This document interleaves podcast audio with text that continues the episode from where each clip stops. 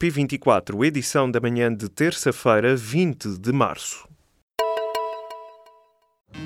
Apresentamos a nova gama de veículos híbridos plug-in. Uma tecnologia que veio para mudar o futuro. BMW iPerformance.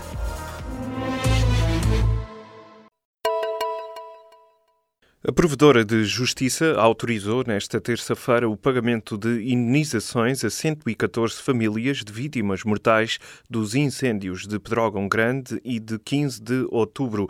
O número é superior ao previsto, mas no total estão incluídas vítimas diretas e indiretas.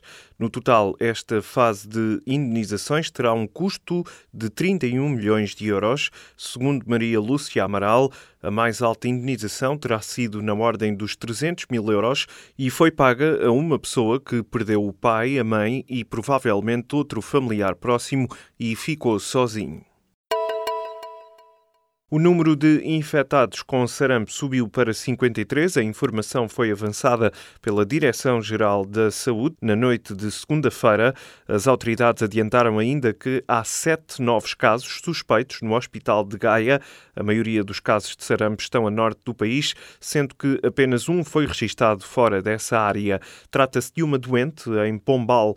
A Direção-Geral de Saúde promete uma nova atualização de dados nas próximas horas. As exportações de bens para Angola caíram 11% desde agosto, mês das últimas presidenciais angolanas. A venda de bens a Luanda tinha invertido a tendência de queda no final de 2016, mas voltou a descer a partir de agosto. Para o economista angolano Alves da Rocha, esta descida nas exportações para o país africano não foi provocada pelas relações tensas entre países. O professor da Universidade Católica de Luanda considera que os números refletem as dificuldades financeiras de Angola ao nível das receitas fiscais e de divisas. O Facebook é uma ameaça à democracia? Esta é uma pergunta para a qual procuramos hoje resposta. A edição desta terça-feira do Público dedica-se ao tema numa análise à rede social liderada por Mark Zuckerberg.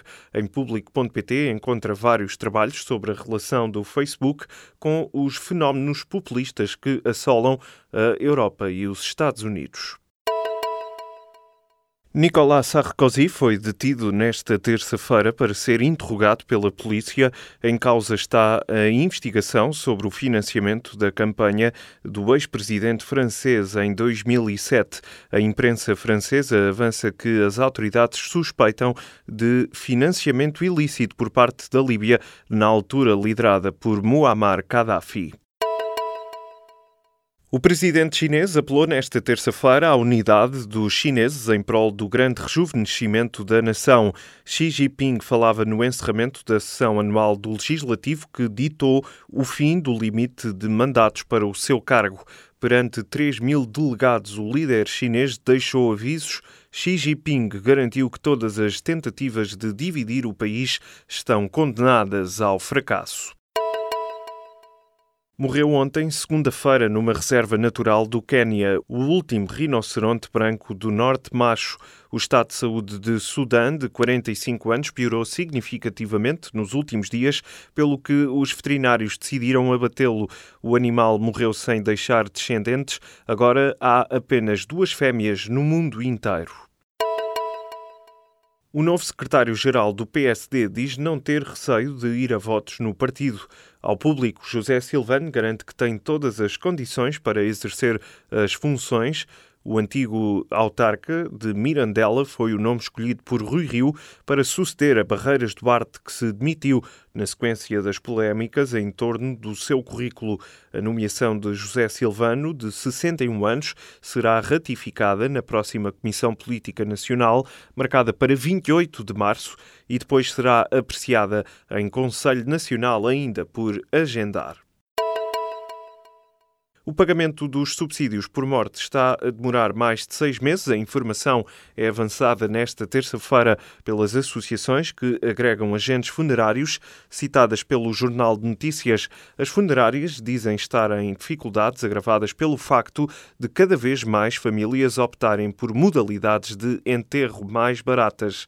Contactada pelo JN, fonte do Ministério da Segurança Social, informa que o pagamento das despesas de funeral e subsídios subsídio de morte está a ser feito dentro do prazo estipulado de 75 dias.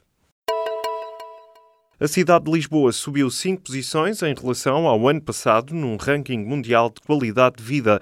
A lista da consultora Mercer colocou Lisboa na 38ª posição, à frente de cidades como Paris, Londres, Milão, Madrid e Nova York. Segundo o estudo, a capital lisboeta subiu no ranking global devido a uma melhoria na classificação da categoria associada ao crime na cidade que melhorou face ao ano anterior.